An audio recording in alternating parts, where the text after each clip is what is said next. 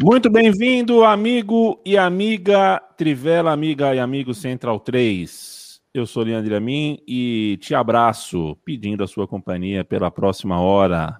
O podcast da Trivela chega diariamente em tempos de Eurocopa, que está acabando. Só faltam três partidas. Não significa que só faltam três episódios. A gente vai passar ao longo da semana que vem esquentando os tamborins para as semifinais. Hoje conhecemos os dois últimos uh, semifinalistas, só sobraram quatro equipes, tudo diferente em relação à Euro passada. A gente tem histórias muito interessantes e a gente vai falar sobre elas e sobre os jogos de hoje. Estou na companhia de Bruno Bonsante, Felipe Lobo e Leandro Stein. Eu vou tentar, eu vou tentar, a gente está numa live, né? Cada um em sua, em sua goma. Eu vou tentar um oi é, coletivo. A gente sabe que tem um delayzinho, mas vamos lá. Boa noite, bom Lobo Stein. Boa noite. Boa noite. É, foi, foi mais ou menos. Linguiça. foi mais ou menos. Não tem nada pior, né, Bolsa, do que o cara que ganha um dinheiro para fazer uma palestra, aí ele aí ele vai para a empresa, tal, não sei o que, é. faz copo, faculdade, né? Ele, pô, boa noite, pessoal. O pessoal responde boa noite, com aquele jeito, com aquele tom de boa noite, ô arrombado. e aí ele falou: não, tá baixo, tá baixo, quero ouvir mais alto, quero ouvir mais alto, dá vontade de levantar e ir embora. Você é palestrante ou motivador aí, é, rapaz? cara. Ô, Faz o seu trampo aí, caralho. Se manca, velho, se manca.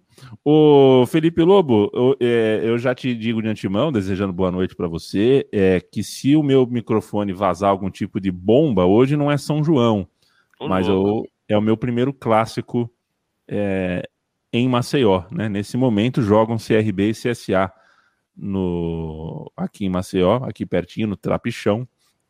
Se sair algum gol, eu não respondo por mim, porque meus vizinhos podem é, já estourou uma dúzia de, de É, uma dúzia de morteiros aqui no bairro, mas você sabe quando a gente é maluco por bola, né? Tem chovido muito aqui. E eu, mesmo assim, hoje abri o sol, entre um jogo e outro da Euro, andei, andei 45 minutos pela orla. E sabe o que eu encontrei? A gente faz isso quando a gente tá numa cidade. Eu falei, pô, tem que ver, tem que ver como é que tá a cidade. Hoje tem CRB e CSA. Placar para você: seis camisas do CRB na orla, três camisas do CSA. Tá bom? É, bom placar, né? Você sentiu a semana diferente por aí, as pessoas e uhum. tal? É que a gente não tem muito contato, né? Também é difícil medir, né? Porque esse é o tipo de coisa que você percebe, sei lá, na padaria, na venda, né? Mas não é. Nós tivemos uma situação que a gente não tem muito contato, né? Mas é, essa é uma experiência que deve ser interessante, né? Viver uma cidade de um clássico que não é o teu, né? É, é, é. é, curioso e, e é legal porque o, o CRB é um time é, muito estabelecido na Série B, né? É, um, jogo, jogos do CRB, assim, naquela sexta-noite ou então aquele sábado, são já tradicionais e nos últimos anos, aí, nos últimos 4, 5 anos, o CSA foi subindo, chegou até na Série A. Então é, é legal também. É, é uma região do país que ficou muito tempo subrepresentada, né? É, no momento 0 a 0 é, vi é, a é, maior, assim, o que você mais vê de camisa, de boné, de artigo é do Flamengo, de fato. Mas a gente faz a conta dos times locais. CRA e CSB jogam nesse momento, o jogo está 0 a 0 Agora, Bruno Bonsante, eu vou te contar, e já de antemão contar, porque a gente, quando a gente fala na frente de um microfone, numa live ao vivo, a gente sabe que a gente não. A gente conversa e outras pessoas ouvem. Eu já conto para todos vocês. É é, né? É, é, é a lógica do podcast. É, eu acordei hoje sete e meia para ver o futebol, né? Para ver o basquetebol, seleção brasileira, pré-olímpico, ganhamos do México, estamos a um jogo de Tóquio. Aí quando você acorda sete e meia e trabalha e faz almoço, e vê TV, e vê jogo, e anota, piriri, pororó. Começou a chover, dei essa andada que eu falei para vocês, começou a chover, deu aquela chuvinha boa, 5 e 1, 5 e 2 da tarde. Começou o segundo tempo, Inglaterra fez 2 a 0 3 a 0 Malandro. Cochilou gostoso, né? Imagine. Rapaz, é. que babada que eu dei no sofá. Boa noite. Boa noite. É, mas é muito compreensível. É, tanto pela hora que você acordou, você é um herói do basquetebol brasileiro. Acho que levantar uma estátua para você.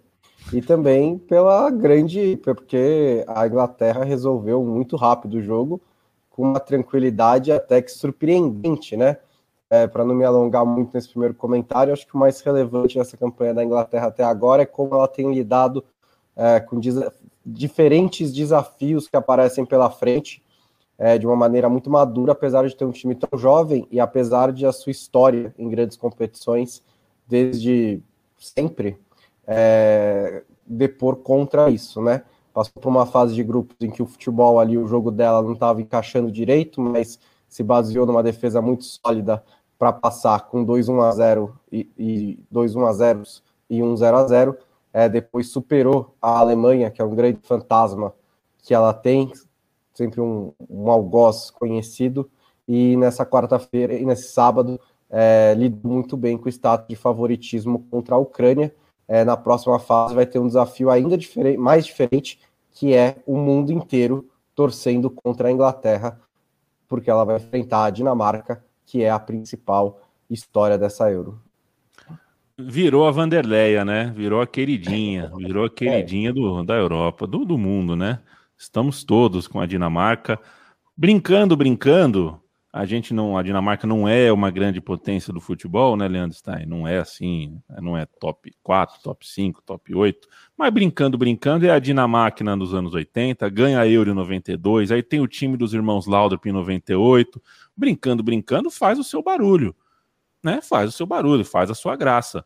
É, é, e tem agora, acho que a principal, o melhor time, pelo menos dos últimos 10, 15 anos, e a melhor história desde 92. Maravilhosa história. Eu quero boné, camisa, cachecol, é, é, eu quero tudo da Dinamarca até o começo da semana que vem, porque estou engajadíssimo na torcida pelos dinamarqueses.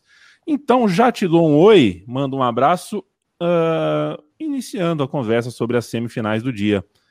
Que tal para você a Dinamarca semifinalista? A gente já falou algumas vezes, claro, a gente está fazendo podcast todo dia, então é claro que a gente já falou algumas vezes sobre essa Dinamarca. E eu, algumas vezes, direcionei a nossa conversa para aquele papo assim: ó, para a Dinamarca, o Eriksen não ter morrido já é a campanha. A campanha dos caras está feita. Pô, o cara escapou da morte, não precisa de mais nada. O que vier daqui para frente é lucro. Mas será que muda quando chega numa semifinal? Será que muda a conversa no hotel, no elevador, no hall, no quarto, no vestiário do treino? É, eu fico muito curioso para saber como que tá esse astral, né? Porque é, para todos esses jogadores, os mais rodados, os mais jovens, os mais experientes ou não, é uma situação única ali. A história que essa Dinamarca desenhou é, porque não é só, né? Não é só o Eriksen, o caso Eriksen, mas tem um caso aí de, de desagravo com a UEFA, né? Tem um problema, tiveram um problema institucional com a UEFA por ter que voltar a jogar, uma questão de, de pontuação. Eu, eu descartei, né? Perderam para a Finlândia, eu descartei. Falei, vão sair na primeira fase. Fizeram grandes jogos até agora, estão na semifinal. Bom, acho que essa Dinamarca ela representa um pouco o clima dessa Eurocopa, né? Acho que a, a Eurocopa ela tá com um clima positivo, acho que ela tá com o clima bem bacana por diversos motivos, né? Por poder ver os estádios novamente abertos, é, pelo bom futebol em várias partidas, é, pelas boas histórias contadas, e acho que a Dinamarca ela consegue reunir um pouco de tudo isso, né?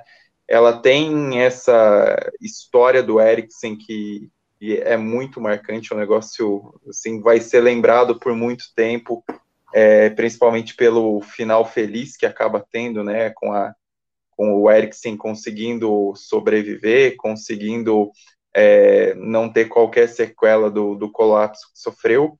É, a Dinamarca tem essa relação muito forte com a torcida, com os jogos da fase de grupos ali, acho que o clima o estádio Parking era um, um dos mais legais. E a Dinamarca tem futebol, né?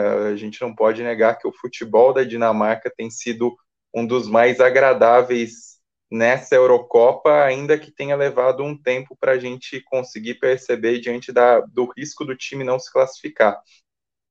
Antes da Eurocopa, se vocês quiserem resgatar o, o guia que a gente fez aqui no podcast, eu cheguei a comentar da Dinamarca como uma candidata surpresa. É, obviamente eu não acertei todas, né? A gente citou a Turquia repetidamente, mas tinha a Dinamarca como essa candidata surpresa, mas eu vi esse time como um time talvez é, para 2022, para 2024, considerando a idade de muitos jogadores. Mas acho que é, a questão do clima que se criou ao redor da equipe depois do que aconteceu com o Eriksen, é, ele é muito positivo, né? E a gente sabe como em competições de seleção isso é importante, essa união, esse tipo é, de clima leve. Eu acho que um, o exemplo talvez mais claro disso é a Alemanha em 2014, porque pareceu que a Alemanha em 2014 era um time mais brasileiro que o próprio Brasil. E a Dinamarca, eu acho que tem esse clima leve, esse clima de união, essa, essa comunhão entre jogadores e os próprios torcedores, né? Não só nos jogos. É, na saída do time a Baku, surgiram vídeos é, dos torcedores dando presentes aos jogadores, dos jogadores fazendo ligações e, e dando ingressos a torcedores. Então, acho que tem, tem todo um clima positivo que faz a Dinamarca entrar numa competição contra a Eurocopa com mais sede de ganhar. Obviamente que vontade não é tudo. Um time precisa de bons jogadores e a Dinamarca tem. E a Dinamarca mostra como tem um elenco homogêneo nesse sentido. O, o Eriksen, que era o grande craque do time, saiu e o time continua jogando bem. É, teve mudanças pontuais, como por exemplo a entrada do, do Dansgaard, que deu uma outra cara para o time. É, o Poulsen saiu, entrou o Dolberg, deu conta do recado, o Poulsen voltou e jogou bem hoje. Então acho que tem isso de não a gente não percebe necessariamente uma vaidade ao redor da equipe e tem um, um senso coletivo ali, tem um time que, que tem jogado bem coletivamente, que tem construído grandes jogadas. Teve um lance no primeiro tempo, principalmente ali, que os caras chegaram a dar dois passes de letra em sequência, acho que isso retrata muito bem é um trabalho da Dinamarca que vem leve, vem solta, né? Eu, quando em outro programa, quando a gente discutiu também a, o chaveamento, você e a minha até chegou a comentar da Holanda, eu falei que não acharia a Dinamarca uma surpresa na semifinal. Eu acho que prova muito isso, né? Os dois jogos da Dinamarca nas oitavas e nas quartas com o chaveamento até ajudando um pouco mais aí e a, a derrocada da Holanda também abrindo caminho. Isso permitiu que a Dinamarca chegasse forte é, na semifinal e, e, não vejo tanta diferença assim em relação à Inglaterra. Obviamente, a Inglaterra está crescendo também no torneio. Obviamente, a Inglaterra tem muito mais recursos e acho que essa vitória de hoje é aquela para botar fé na equipe mas acho que a Dinamarca consegue fazer frente pelo que tem apresentado nessa Euro. Não, não me surpreenderia com uma Dinamarca na final pelo que tem jogado, embora a Inglaterra seja superior no papel. E até acho que o Southgate tem se adaptado bem às situações da competição. Né? Ele é muito criticado, mas acabou indo bem nos dois últimos jogos por suas escolhas contribui também ao crescimento de jogadores-chave na competição, como Sterling, o Kane, enfim. Mas acho que essa Dinamarca tem uma capacidade grande para conseguir fazer bonito. E, e, só de chegar a uma semifinal de Eurocopa já é muito significativo, né? A gente tem que lembrar que eles chegaram em 64, mas era um formato totalmente diferente da Euro, em que o, é, os sorteios ajudaram muito, eles pegaram seleções inexpressivas, inexpressivas para ir tão longe, e tem a história fantástica de 92, que a gente tanto repete, que acho que tinha também um pouco um pouco isso de clima positivo, de, de um elenco muito unido, e não necessariamente com seus craques, né? Porque o, o grande nome da Dinamarca na época era o Michael Laudrup, em seu auge no Barcelona, e por rixas internas ele não, não chegou a participar da Euro 92, né? Quem jogou foi o irmão Brian Laudrup, embora o grande craque daquele time na competição tenha sido o Schumacher, que fez partidas absurdas. Mas acho que tem até uma relação, assim, tem esse, esse clima positivo, esse clima romântico, até acho que, de certa forma, tem um paralelo com, com essas seleções que estão fazendo bonito na competição, né? A Espanha nem tanto, mas a Itália acho que tem esse, esse romantismo de renascimento, mesmo de ver o Mantini com Vialha à beira do campo, li um texto na 442 que ressaltava isso. É, a Inglaterra tem o It's Coming Home ainda mais forte dessa vez, realmente jogando em casa e, e tendo essa Euro de 96 como espelho, e a Dinamarca com, com uma história de superação incrível e com um elenco que tem correspondido bem ao longo da competição e superando essas adversidades, né? Não foi a situação escabrosa que a UEFA submeteu na primeira rodada que impediu a Dinamarca de entrar com ainda mais gás contra a Bélgica, fazer um bom jogo apesar da derrota, amassar a Rússia e desde então ter feito partidas muito consistentes, né? Ainda que dessa, dessa sequência de três vitórias, o jogo de hoje tenha sido o mais difícil, embora a Dinamarca tenha construído o placar rapidamente, né, a partir do primeiro tempo. Eu mando um abraço para o Roger Lima, para o Lucas Albuquerque, para o Gabriel Rodrigues, para o Márcio Fischer, o Vinícius Carvalho, o Maxel Pinheiro, todo mundo aqui com a gente. Guilherme Santiago fala Espinazola, Meil e Chau. Essa disputa para ver quem vai ser o melhor lateral esquerdo da competição tá lindo de ver. É, eu na minha cabeça eu pensei nisso hoje, quando o Luke Shaw dá o. Não é um cruzamento para o Kane, né? É um passe, né? É, um pouquinho antes de eu capotar de sono, e é, não é um passe, não é um cruzamento. Eu pensei, cara, o Spinazzola na minha seleção da Euro vai para o meio de campo. Porque é, eu tá pensei jogando... em inverter o, inverter o meio já, porque também chegou a jogar na direita, né? É, então, vamos dar um jeito. Quem tá jogando muito de um, de, de um jeito cabe. Uh, uh, é isso aí, gente. O, o Bonsa é o seguinte. É, ainda sobre Dinamarca e República Tcheca, me, me chamou a atenção o quanto o time da República Tcheca se dissolveu antes do fim da partida, né? Deu 30 do segundo tempo, é, eles não conseguiram ficar em pé. Né? É. Achei, achei esquisito. O time acabou muito cedo. Se conseguisse de repente um empate num gol fortuito ali, eu acho que não aguentava 30 minutos de prorrogação, não. Até o Chique saiu com dor na coxa, mas a campanha é muito mais do que isso, né? Então para se para despedir da República Tcheca, vamos fazer um balanço aí dessa campanha, porque se a Dinamarca, e é bem verdade, o Leandro Stein falou mais de uma vez que era para ficar de olho, a República Tcheca é, foi uma surpresa, uh, na minha concepção, maior ter chegado onde chegou. Foi, foi uma surpresa mesmo, né? Imaginava-se que o segundo time daquele grupo seria a Croácia, a Croácia também é, fez uma campanha honesta, mas a Tchequia é, acabou sendo um grupo que levou dois, três, né, para as quartas de final. É, e a Tchequia também fez uma boa campanha. É, a, o Stein até escreveu um texto sobre o treinador é, da República Tcheca, que era o Silhavi, né, que era assistente em 2004, e acho que vale dar uma lida lá também. Mas é um time que conseguiu jogar muito bem dentro das suas limitações, não são tão grandes assim, tem bons jogadores, é, principalmente o Chique, acho que fez uma uma das grandes, das grandes euros é, que a gente viu nessa edição. É, ele tem cinco gols, ele igualou o Cristiano Ronaldo, pode dividir aí a artilharia com o Cristiano Ronaldo. É, enfim, tem alguns critérios de desempate para dar o troféu e tal, mas os dois têm cinco gols. É, também o Fal, acho que fez uma grande euro. É um lateral direito, muito bom lateral direito que saiu do Slavia Praga, foi para o West Ham, já tinha feito uma boa Premier League. É, eu, eu fiquei bem impressionado com o Thomas Hollis, também um jogador ali de meio campo, que também fez uma boa campanha, se destacou um pouco mais, né, apareceu um pouco mais do que outros nomes mais conhecidos já da República Tcheca. É, acho que no geral foi um time bem organizado, que sabia jogar com a bola no pé, sabia trocar, trocar passes. É, hoje mostrou bastante brilho enquanto teve pernas, como você deixou claro. É, depois do primeiro tempo parecia que o jogo estava resolvido, mas a República Tcheca descontou logo no começo do segundo tempo e, e brigou, lutou até ali os 25, 30 minutos.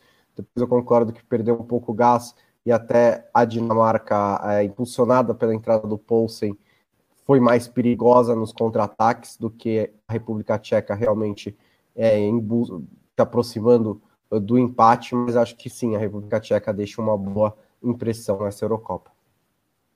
É, sobre a República Tcheca, só pegando um pouco do que eu escrevi no texto até, o que eu acho legal é como o treinador, o seu Ravi, ele conseguiu aproveitar é, jogadores que ele já conhecia do futebol de clubes, porque ele foi bicampeão tcheco, já conhecia muitos desses caras e conseguiu é, adaptar o futebol deles da melhor maneira, como ele aproveitou mecanismos do, do próprio Slavia Praga que domina o futebol local e que ele foi campeão nacional em 2016-17 e, e como o time conseguia apresentar diferente maneira de jogar, né? Assim, majoritariamente foi um time de transições um pouco mais rápidas, mas em momentos da partida que exigiam uma, uma atitude mais propositiva, a República Tcheca fez isso. Depois da expulsão do Delite contra a Holanda, foi um time que amassou até conseguir o resultado e depois até conseguiu o primeiro gol e, e depois aproveitou um erro para conseguir construir uma vantagem mais ampla e, e travou qualquer tipo de reação da Holanda. E hoje, no começo do segundo tempo, você percebe o dedo do treinador diretamente ali, né? Ele trocou peças, time cresceu de produção claramente, começou a aplicar uma blitz, marcou o gol, parou em boas defesas do Schumacher e parecia ter, ter essa qualidade, né? Essa capacidade de, de tentar conseguir o empate. É, não é um time de tanto repertório assim, muitas vezes acaba indo e, e forçando esses cruzamentos com o Kufal, que inclusive é um ex-jogador é, do Silhavi na época do, do clube, né, do, do Slovan Liberec, que ele foi treinador e foi campeão, mas é um time que, que parecia saber o que estava fazendo, era um time seguro de si, e acho que o saldo da competição foi muito bom, né, não fez uma, uma fase de grupos brilhante, mas a forma como correspondeu nesse mata-mata saiu muito melhor do que encomenda e muito melhor que qualquer expectativa. Só para corrigir, a Croácia caiu nas oitavas, então a Tchequia foi é, o segundo time do grupo da Inglaterra que mais chegou longe. Um abraço para Fernando Cesarotti, que nos escuta direto de Sorocaba. Um beijo, companheiro. Cuide-se. Espero que esteja tudo bem por aí. Uh, beijo para toda a família. Felipe Melo, um abraço. Ele assistiu o Verão de 92 e achou muito bom. É um filme bem legal mesmo. É um filme bem legal pessoal falando, lembrando do Bright White, né? É, que eu, enfim, hoje foi descrito também como um enterrador de jogada, tudo mais. Eu continuo insistindo, não tô achando ele tão mal assim. Tô achando, acho que ele tá um pouco marcado. Acho que cada hum. vez que ele erra, o erro tem um, meio que um peso dois, assim. Tá não achei ele mal, não, hoje. Não é? Atuação normal. Atuação normal. Um papel importante ali, puxando contra-ataque. Não, não e ele é um jogo. Primeiro que ele, ele veste a 9, mas no time ele não é o 9, né? Ele é um jogador não. de movimentação é, e abre ali, tenta fazer jogadas. É, eu acho que ele tem um papel importante. É, não, não é. não Assim, tanto não é, a gente já falou disso aqui, que ele está sendo procurado por times do meio da tabela da Inglaterra, porque vem nele um jogador extremamente útil. Ele não é um craque mesmo. Mas não é, não é todo time que tem um Haaland, assim, um cara, é, né? Ou Mbappé, um Neymar. Esses caras. O Brasil tem quantos Neymar? quantos caras desse nível? Porque as pessoas falam. É. A discussão dessas coisas de times acontece muito isso, né? Ah, antigamente o Brasil tinha vários craques, hoje só tem o Neymar. Tá. Que seleção tem mais de um Neymar? Mais de um jogador desse nível? É, se a gente é se estabelecer esse parâmetro, todo time é, tem problema. O Caio Batatinha é, lembra, um abraço, hein, Batatinha, que coisa. Ele lembra que, a, enfim, a observação dele é que a Dinamarca, com ou sem Eriksen, tem um estilo ofensivo que a gente não vê sempre e é gostoso de assistir. De fato, a Dinamarca não tá aí sem saber como, né? Não tá aí no susto, tá aí jogando, jogando bola mesmo, jogando bola mesmo. Chegou chegando. Pedro Lara, tô contigo nessa, vou torcer, mas a gente vai falar da Inglaterra agora. Vamos começar a falar da Inglaterra. Um abraço para o Rafael Rodrigues, é... Pedro, Pedro Lara já falei, não André Soares, um abraço para você também. Vamos lá, gente. É o seguinte: a semifinal será entre Dinamarca e Inglaterra. O jogo vai ser em Wembley. Eu acredito que na temperatura, na coisa de pré-jogo, Inglaterra e Alemanha tinha uma coisa de. É um pouco de alto humor, um pouco de auto-ironia, um pouco de autocomiseração, mas um pouco de experiência própria também. Os ingleses tinham uh, um motivo ali para para sentir o jogo, para sentir a dificuldade do jogo, a necessidade de vitória, um jogo clássico, né, um jogo complicado ali. Passou. A sensação que eu tive hoje em Roma, mesmo sendo fora de casa, é que a Inglaterra estava levinha, levinha. Realmente fez bem a maneira como venceu a Alemanha. No entanto, né, bom, se a gente não conta a história da bola só com esse tipo de argumento, tá animado, não tá animado, tá feliz, tá solto, tá leve, uhum. é, tem tem, tem coisa ali, tem, tem, movimentos que são treinados e um jeito de jogar uh, que é muito pensado. E isso se vê com três minutos de partida. É, num, a bola que o Sterling mandou para o Kane, a forma como o Kane deixa a bola passar um pouquinho para finalizar de frente, é uma jogada de tanta beleza técnica, né, de tanto recurso técnico e, de, e, e, e demanda um entrosamento, demanda saber porque o Sterling não vê direito o movimento do Kane, ele sabia, né? Ele sabia que, que a chance do Kane estar tá ali de, fazendo aquele movimento era o principal. É uma bola difícil, tinha quatro, cinco defensores na frente, uma bola de seis, sete metros de distância, uma bola difícil. E um golaço logo de cara que mostra uma Inglaterra seríssima candidata a ser campeã da Euro. É, eu também acho que é uma séria candidata. É, tem é, eu, eu, concordo com o Stein que, pelo que os dois times jogaram, é um confronto equilibrado nas semifinais, mas é fato que a Inglaterra é, tem mais recursos. E, e, esses recursos eles estão começando a aparecer um pouco mais. Eu acho que esse é, é o ponto importante. Primeiro, meia culpa, né? Eu é, entendi o Sterling começar jogando a Euro, eu entendi ele ser mantido para a segunda rodada, porque é um jogador que não tira do time sem cerimônia. A partir da terceira, eu já teria começado a pensar numa alternativa, porque ele não estava jogando bem. Mas o Southgate bancou e ele agora está fazendo uma boa Euro. Né? Ele fez o gol contra a Alemanha, hoje foi um dos melhores em campo. Ele também dá um passe de calcanhar para o cruzamento do Shaw. Ele dá esse passe brilhante para o Kane, participou do jogo.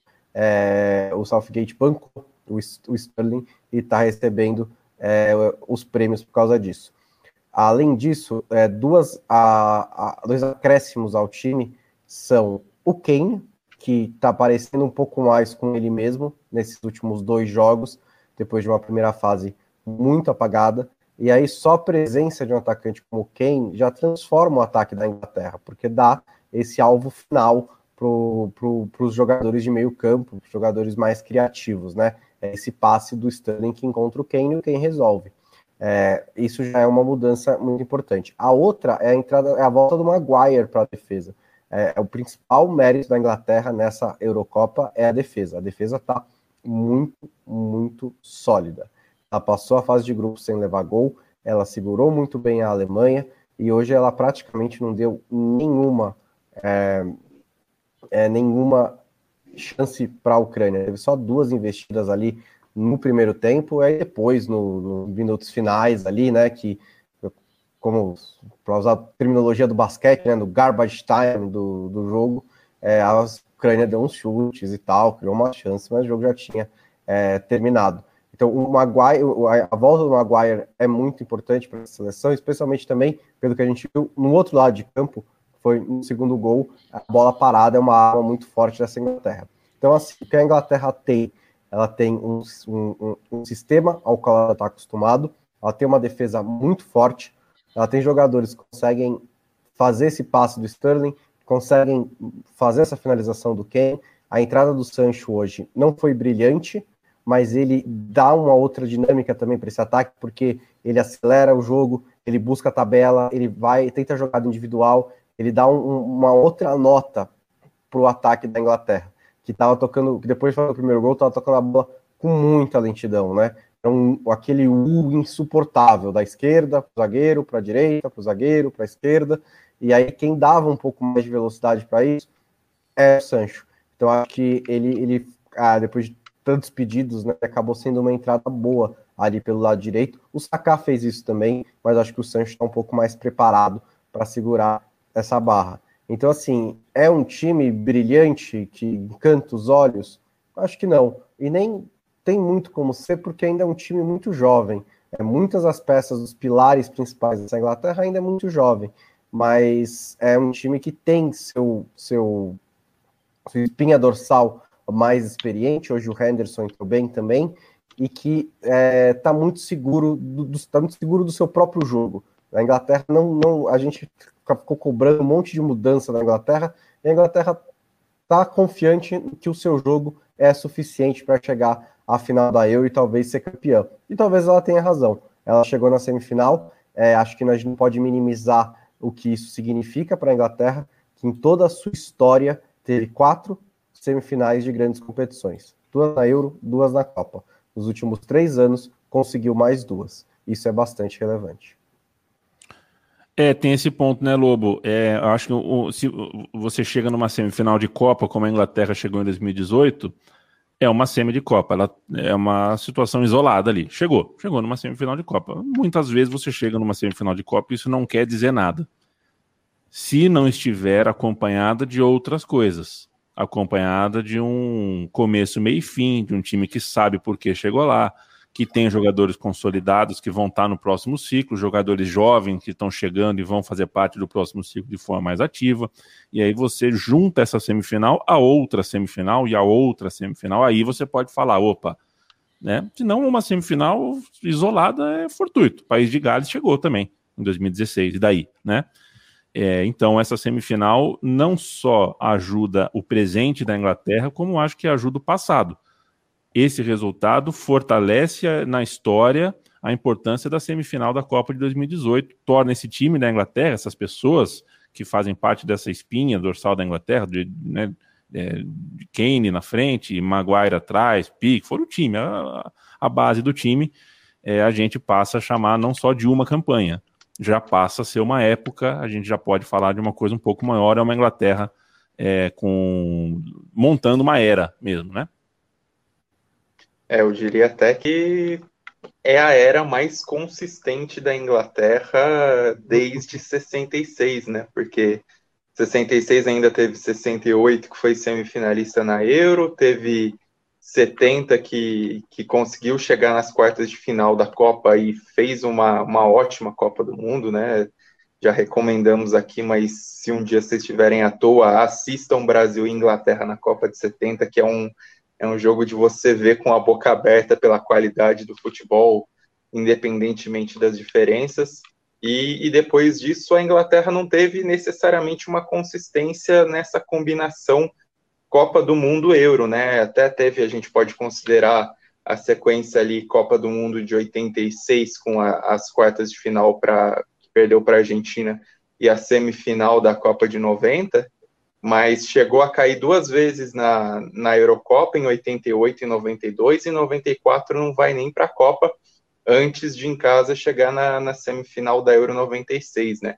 Desempenho da Inglaterra em si em Eurocopa, historicamente é irregular, tanto que o time ainda busca sua inédita final, é, muitas vezes caiu na, na fase de grupos ali do, dos anos 80, anos 90, muitas vezes sequer disputou no, nos primórdios ali, tirando essa campanha de 68. Então, acho que tem esse peso, assim, a gente combinando e, e olhando em, em, perspectiva, né? A Inglaterra emendar campanhas tão significativas não é exatamente o padrão da seleção. E para citar um outro período, entre 2002 e 2006, fez três quartas de final seguidas, o que não é uau, mas também não são três, não, não foram três desastres, é. né? mas eu concordo é. que agora é uma fase mais, mais sólida por ter chegado em duas semifinais seguidas. É, que eu acho que nessa época, acho que, diferentemente do que aconteceu, por exemplo, em 90, em 96 ou em 66, acho que não tem tanto uma memória afetiva quanto a isso, né? 90 tem aquele questão de alma lavada por Heisel, por Hillsborough, é diferente, acho que um pouco de, dessas quartas de final, porque ali acho que era é. é. exatamente, era abaixo da expectativa pelo time que a Inglaterra tinha naquele momento, né? Todo mundo esperava que a Inglaterra conseguisse ser campeã e não, não foi exatamente o que aconteceu. Ô Lobo, é, fala para mim, é, e aí a gente é uma forma também da gente falar da seleção ucraniana. O 4 a 0 o 4 a 0 foi muito? Tá dentro do que foi o jogo? É, a seleção ucraniana merecia alguma coisa menos menos forte, né? Menos drástica, porque você voltar com quatro gols na bagagem é muita coisa. Pela Eurocopa que fez, não, não merecia. Pelo jogo de hoje, mereceu. É, porque foi um jogo que a Inglaterra fez o que quis no jogo, conseguiu. E o gol muito cedo também já, já muda, né? O panorama, todo gol é, que abre placar muda o jogo, né? O rumo do jogo. Às vezes para é, um lado ou para outro. Mas a, a, acho que a Inglaterra hoje fez um jogo muito sólido, né? E mereceu, fez, fez por merecer, e acho que a Ucrânia, enfim, mereceu tomar os quatro gols. É, acho que tem um mérito aí de é, uma do Southgate, que, enfim, a gente até falou aqui é, em outros momentos também, até um, já tocamos de, de, leve, que é a questão do, do Sterling, né? É, do Southgate manter o Sterling, é, ainda que ele não tenha terminado bem a temporada, e ele tem sido importante, né? Tem sido um destaque. É, e hoje é, eu fiquei surpreso com a escalação do Sancho, é, não que ele não merecesse, mas até a teoria que o Stein deu durante nossa conversa, né, quando, quando surgiu né, o nome do, do Sancho na escalação, é que resolveu a transferência dele, né? Eu não tinha pensado nisso até o Stein falar, e é verdade, com a transferência definida, é, talvez isso tenha deixado de ser um problema ali no dia a dia. A gente não está vendo, né, o quanto que isso estava mexendo com o Sancho. E, e, o Stein bem lembrou que no Dortmund teve esse problema, né? É, ele chegou a ser afastado também por isso. Então, é, me parece uma explicação plausível, porque não tem muito sentido um jogador que não foi relacionado no primeiro jogo, ficou no banco e não entrou no segundo jogo, jogou seis minutos no terceiro jogo, é, enfim, não foi usado na, nas oitavas direito e aí é, entra nas quartas como titular, é, é, seria estranho, né? Pareceria estranho. Acho que pode, ser, pode ter a ver com isso. É, acho que ele até foi bem, não foi um destaque, mas hum, acho que é, numa posição ali que estava que tá difícil ainda, né? O Sterling continua sendo um dos melhores e hoje o Kane foi muito bem, né? É, e de novo, como vocês falaram, que vai ser difícil tirar o Luke Shaw da seleção da Euro, né? O homem tá jogando muito bem.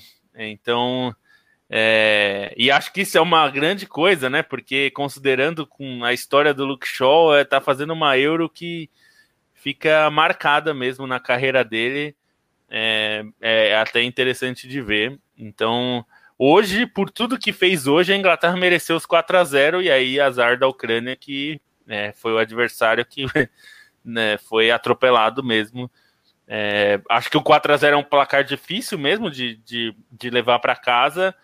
É, mas é, não, não, acho, não acho um exagero porque a Inglaterra criou essas jogadas e foi bem. Não, não achei, não achei absurdo, não, ou, ou, que o placar fique muito longe do que foi o jogo.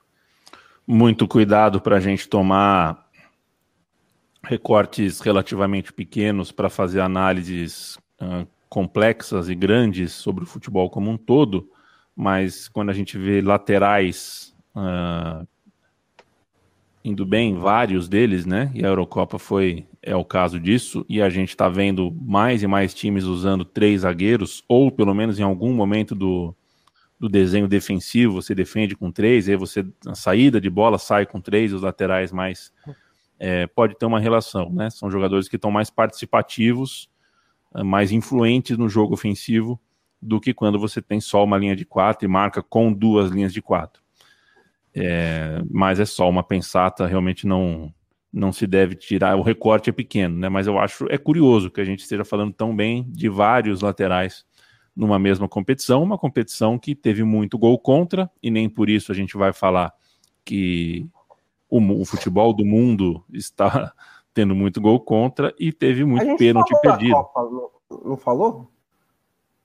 Na falou? Copa de 2018, eu acho que teve essa tese, é. é estava tendo muito gol contra também, porque as defesas estavam defendendo muito perto do muito gol. Perto do gol. E, é, e mais, bloque, mais bloqueando do que pressionando, né? E aí os chutes de, de acabavam desviando e tal. A gente chegou a discutir isso. É, discutimos nessa Euro também, é, que a, tem time que, né, a seleção da Alemanha, por exemplo, do segundo jogo contra Portugal. Portugal, né, o time da Alemanha passa a bola é, rasteira pela pequena área dez vezes no jogo, duas vezes sai gol contra. Sim. E é... uma Euro de muitos pênaltis perdidos também, né, Stein, mas isso também não significa, embora o número de conversão de pênaltis esteja baixando de geração em geração, porque os goleiros estão bichões, Leandro Stein.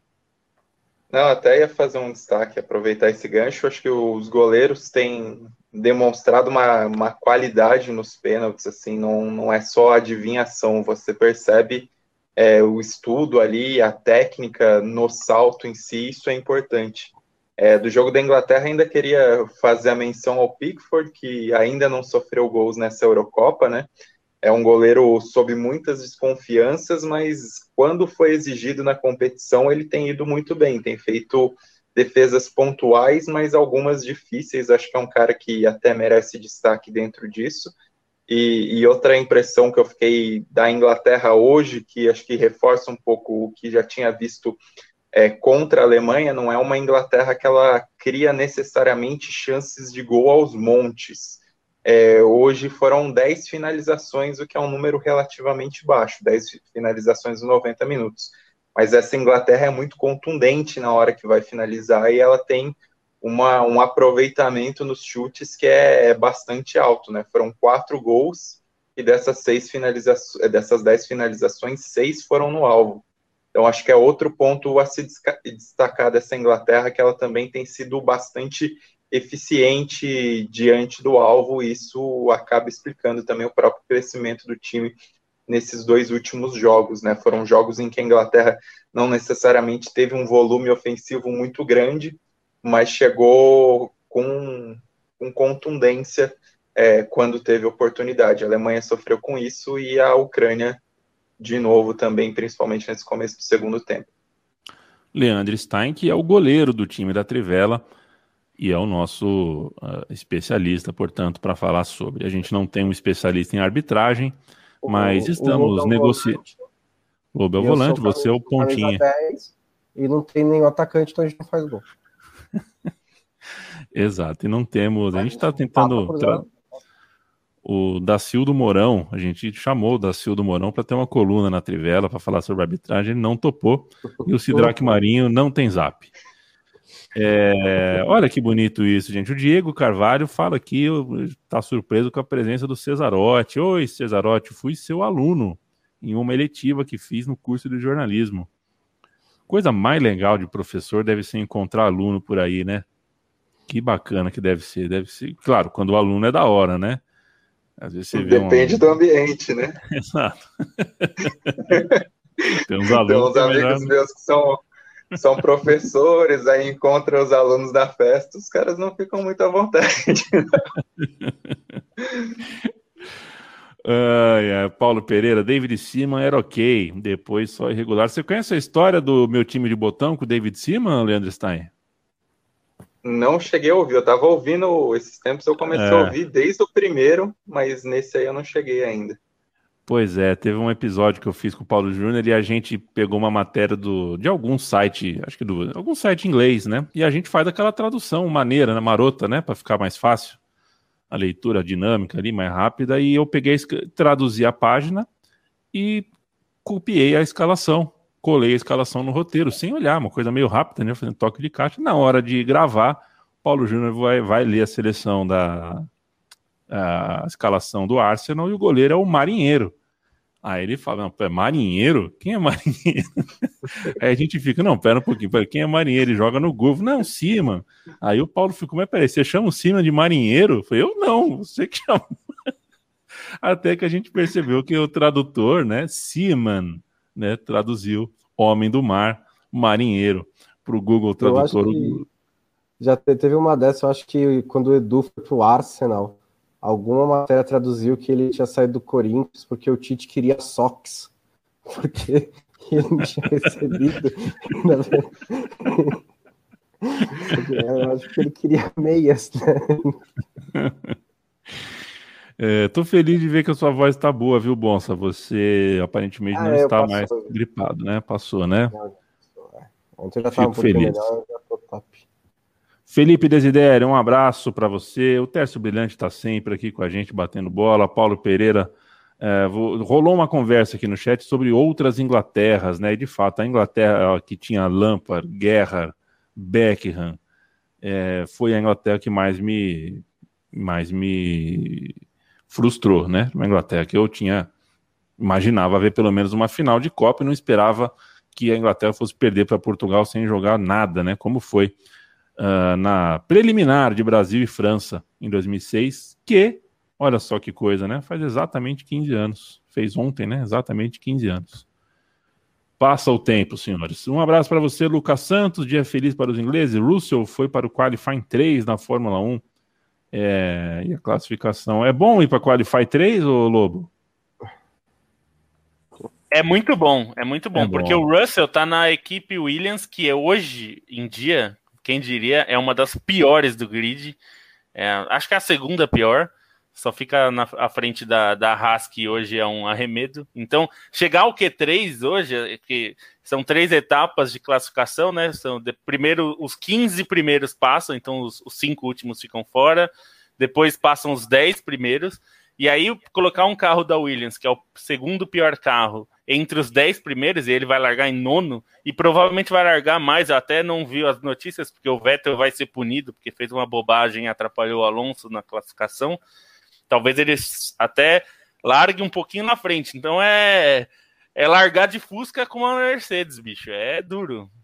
E teve mais uma coisa também, o Federer ganhou mais um jogo em Wimbledon, que é ótimo para os ingleses, porque eles podem ver pelo menos mais um jogo do Federer ao vivo. Ele é, ganhou de um é... britânico, mas isso é detalhe. Isso é um de detalhe. Fato. É detalhe. De fato, para quem gosta do, do esporte, né? E o Wimbledon é um dos torneios mais legais de assistir. Você gosta? Ou você não fica com vontade de pegar uma faca e cortar um quadradinho da grama e comer? Passar um azeite? não, não. É Nossa. que eu acho que pelo horário eu acho bom, porque, por exemplo, o, o de Nova York, o Bonsa deve gostar, porque é muito madrugada para mim. É, é o que eu mais gosto. É o que eu, eu, eu, eu gosto eu, mas eu gosto muito de acompanhar. De o, horário, né? O US Open é bom tal. É... Australian Open também. Australian Open para mim é terrível. Eu acho muito difícil de assistir, de assistir acompanhar. Mas o, o, Wimbledon tem uns horários bons, dá para assistir assim melhor. Então eu, eu gosto. Ô Stein, você já assistiu o Feitiço de Áquila?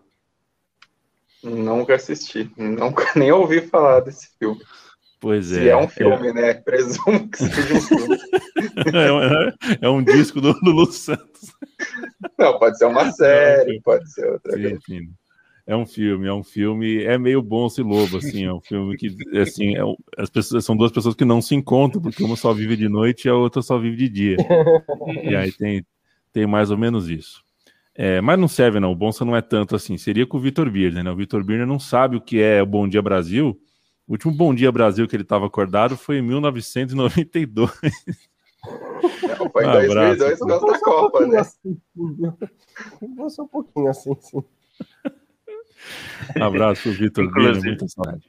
Inclusive, agora o Bom Dia Brasil, ó, como eu sou um espectador, vai ser o Haroldo Pereira apresentando. É um cara massa. Ah, Inclusive, é? eu peço para a FIFA começar a colocar as Copas mais para perto do meridiano de Greenwich, porque tá ficando difícil. Todas Copa, Eurocopa, tudo de manhã começando, meio chato. Ah, mas esse horário tá bom. Você vai... E o que, que vão fazer com o Bocardi, Lobo? Bocardi? Não, o Bocardi, é. o Bocardi é do Bom Dia São Paulo. São Paulo, dia... é, perfeito, é, perfeito. Bom dia, bom mas dia. Ele no Jornal da Globo esses dias. É, é ele... mas ele é o apresentador oficial do Bom Dia São Paulo, que esse é o, esse é o, é o jornal é, da minha namorada aqui, que é ela que acorda para ver seis da manhã o jornal. Eu acordo um pouco depois, eu sou o da sete, que é o do Bom Dia Brasil.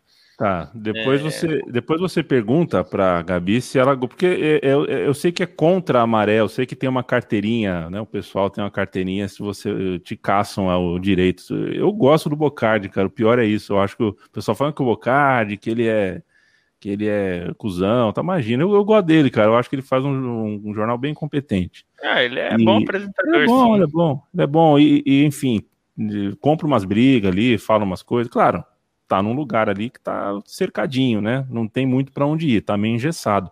Mas não acho que ele é o que digamos assim, a esquerda mais progressista pinta, não. E aqui no Bom Dia Lagoas, viu, Lobo? É, eu fiquei sabendo, andei pesquisando, é para me informar, né? Tô na cidade nova, me informei que a apresentadora do Bom Dia Lagoas aqui, ela andou furando greve, cara. As pessoas oh. não gostam dela, as pessoas não gostam dela. Hum. É, mas longe, não vou entrar em maiores detalhes, cada um com a sua vida, ela deve ter os motivos dela, mas dizem que, dizem que aqui o bicho pega a respeito disso. Mas ainda não consegui assistir com detida atenção, até porque eu começo a assistir o Bom Dia Lagoas e eu não conheço os bairros direito, não sei do que estão falando, me sinto perdido. Ah, senhores, vamos nessa? A gente vai dar uma palhinha de Copa América? Uma palhinha de Copa América depois dos votos de melhor em campo. É, ia Começo... falar isso. Falta é. melhor em campo. Começa com o Leandro Stein. Bom, da Dinamarca eu vou ficar no.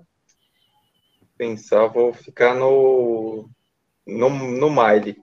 E no jogo da Inglaterra e Ucrânia, Harry Kane. Felipe Lobo. É. É da Dinamarca, eu. Olha, acho que eu vou ficar. Eu acho que eu vou ficar com o Dolberg dessa vez, viu?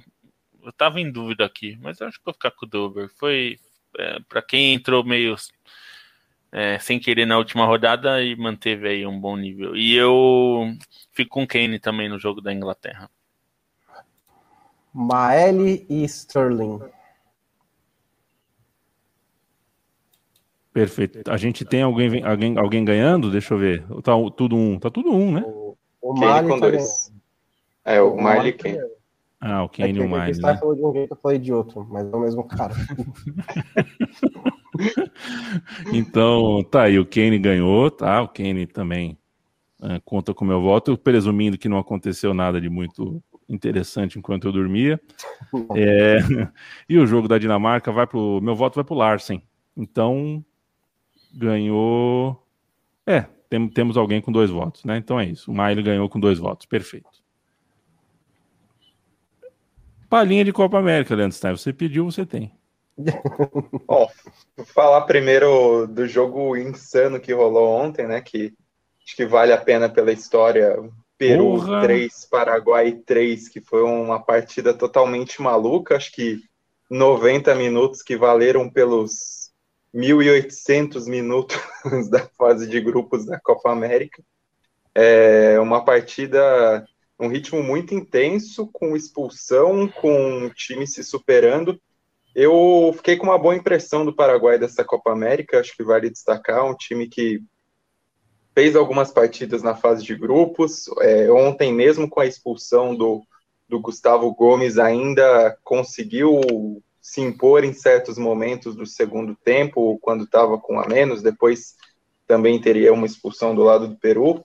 É, mesmo tendo perdido o Almiron, né, que é o grande destaque técnico da equipe, é, tinha se lesionado no final da fase de grupos, acho que o time conseguiu se virar bem, e foi assim, uma campanha digna do Paraguai, acho que não era da seleção mais esperada quanto a isso, mas acho que ofensivamente o Paraguai deu alguns sinais que está crescendo, que está melhorando, e isso é importante, né? Porque é, nos últimos anos, aí nas últimas campanhas de eliminatória de Copa América, a gente viu um Paraguai muito limitado, muito defensivo, né? E o Berizzo é um treinador que tem essa característica mais ofensiva. Então, acho que essa campanha da Copa América foi a que sinalizou melhor isso.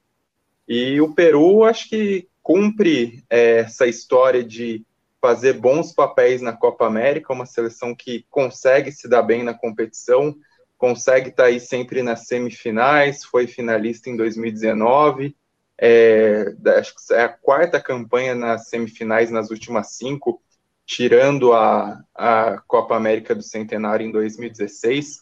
Gareca sempre fazendo bons trabalhos, é, e aí acho que vale o destaque. O Carrilho fez uma partida muito boa, criando gols, mesmo sendo expulso, e aí saiu até chorando. É um cara que, que é muito habilidoso. E um acréscimo e tanto é o Lapadula, né? Se, se o Peru muitas vezes dependia do Guerreiro nessas boas campanhas de Copa América, e o, o Guerreiro sempre entregou em Copa América, é, o Lapadula tem sido um substituto que tá, tem saído melhor que encomenda marcou dois gols, correspondeu bem no jogo, e a seleção peruana, acho que nesse momento, nesse mês de junho barra julho, aí ela conseguiu é, dar sinais de que pode disputar mais uma Copa do Mundo em sequência, né? Porque não começou bem nas eliminatórias, mas se recuperou nessa data FIFA de junho e tem feito uma Copa América, acho que até acima das expectativas, ainda que a gente considere o nível fraco que tinha esse grupo B, que foi o grupo liderado pelo Brasil, né? Então, que depois de sair com uma vitória ainda desse calibre, e, e o Peru forçou muitas defesas também do goleiro Antony Silva, eu acho que é, é importante também nesse contexto da seleção em si. Aí o Brasil eu deixo para vocês comentar que eu não vejo tanta graça, não. É, foi um jogo diferente da seleção brasileira, né? Porque sofreu bastante no primeiro tempo. Eu não achei que foi horrível o primeiro tempo, mas é, o Chile claramente estava com uma proposta que funcionou melhor, né? O, o Tite entrou com o, o 4-2-3-1, que na verdade é um 4-2-4 quando ataca, que é com o Richardson de um lado, o Jesus do outro, e o Neymar e o Firmino ali se revezando entre a armação e a referência do ataque, que não é, é necessariamente desequilibrado, porque tanto Jesus quanto o Richardson fazem um papel defensivo muito bom, o Firmino também é, faz um papel defensivo muito bom, você tem atacantes que fazem papel defensivo bom, mas você não tem meio campo porque tem outras seleções que, que atacam dessa maneira. A gente até falou bastante da Itália, que ataca com 5, né? O PVC está na, nas, nas transmissões por TV lá falando do WM, do Vitório Pouso e tudo mais. Mas os meias que a Itália usa, o Jorginho, o Verratti, o Barella, é, são meias de uma característica diferente aos que o Brasil tem usado. O Brasil tem usado Casemiro e Fred, pelo menos usou com o Chile o Casemiro e o Fred. E o Casemiro é um meia mais defensivo, o Fred não é articulador. É, aí eu acho que a seleção foi tomada no meio-campo pelo Chile, né? Com o Vital e com o Arangues ali em cima do Casemiro e do Fred, o Sanches bem mais livre, o Vargas segurando os zagueiros lá na frente. É, o Tite mudou para o intervalo com a entrada do Paquetá no lugar do Firmino, e não dá nem para saber se assim, funcionou porque o Paquetá fez o gol em dois minutos, mas não dá para saber se funcionou coletivamente, né, numa ideia mais ampla porque logo em seguida o Jesus foi expulso e aí o jogo virou ataque contra a defesa. É, na verdade, virou Neymar contra a Rapa. É, o Chile decepcionou até um pouco nessa situação, o, tão, o pouco que criou. Por outro lado, achei que o Neymar fez um jogo muito, muito bom, uma postura elogiável, inclusive é, psicológica, digamos assim, de não perder a cabeça, de segurar a bola, de buscar a falta, tentar ali esfriar um pouco os ânimos do Chile. Algumas características que a gente às vezes critica no jogo dele, mas que nessa situação específica encaixam muito bem. E ele foi sozinho o ataque do Brasil no segundo tempo e ainda conseguiu é, criar bastante coisa. Aí no fim o Brasil se segurou e passou. O Brasil é um time extremamente eficiente, é um time extremamente regular também. É, a gente está tendo uma overdose, né, futebol de seleções nesse mês, e vendo o, esse cenário muito amplo, é, pode ser que o Brasil não jogue muito bem várias vezes, mas também é muito raro que jogue muito mal. E acho que essa regularidade é algo muito importante quando a gente olha até para o cenário da Eurocopa também, que tirando a Itália, que é um time que se destaca pela bola que está jogando, é, o resto, mesmo as seleções mais fortes como a França, é, Espanha, Inglaterra, a Alemanha não tão não, não, parecem à frente, né? Então acho que nesse comparativo o Brasil está numa boa posição nesse momento. A renovação da seleção chilena me preocupa muito. Eu não vejo nenhum jovem. O Brereton. É... O Bereton, é. O Bereton, filho de inglês, ali tem uma coisa diferente e tal, mas. É... não é, né? Não é, não vão ser os anos de Bereton, principalmente sozinho. É, é... Ah, quem diga, dizer, né? Se forem, vai ser um problema.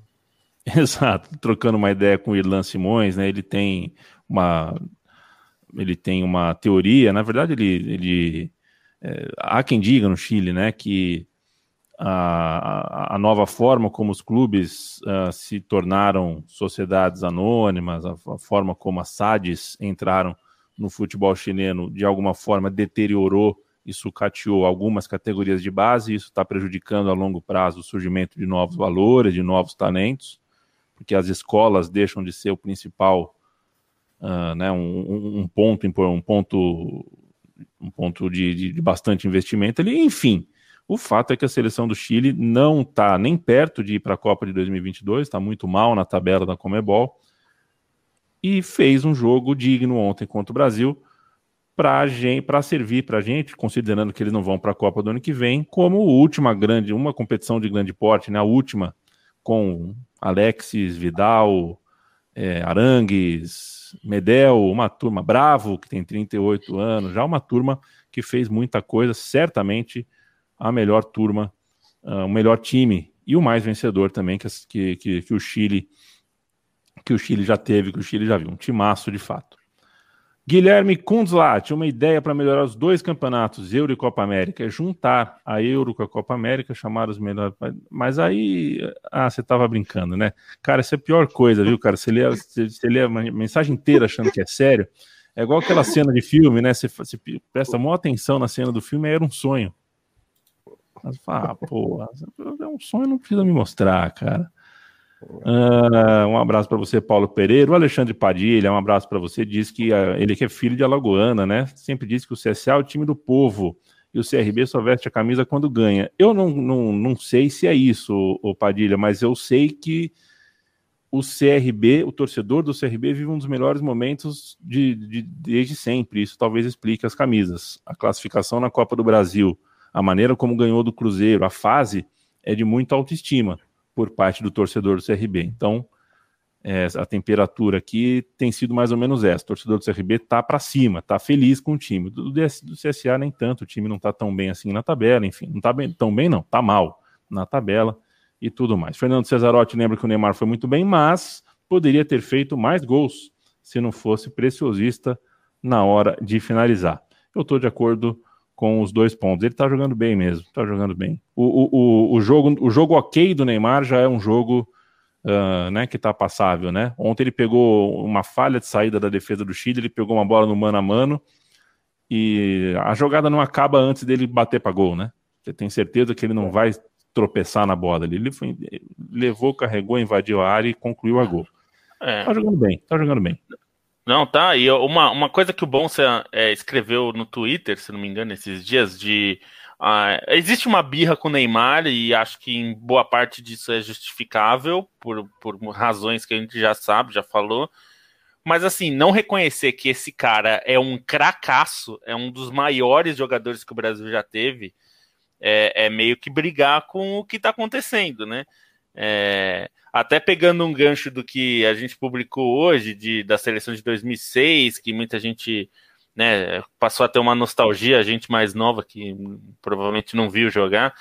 É, o Neymar hoje, por exemplo, é muito maior que o Ronaldinho na seleção. Muito maior. Não é pouco maior, não. É, assim, ah, o Ronaldinho ganhou uma Copa, é verdade, ganhou, é import, foi importante. Mas assim, o Neymar, ele é consistente na seleção há muito tempo. Ele é o principal jogador e ele tá num momento que é o que a gente esperava que ele fosse, que ele tá ali com 29 anos e ele dita o ritmo do time. Ontem, é, nessa, é, nesse, nesse jogo, né?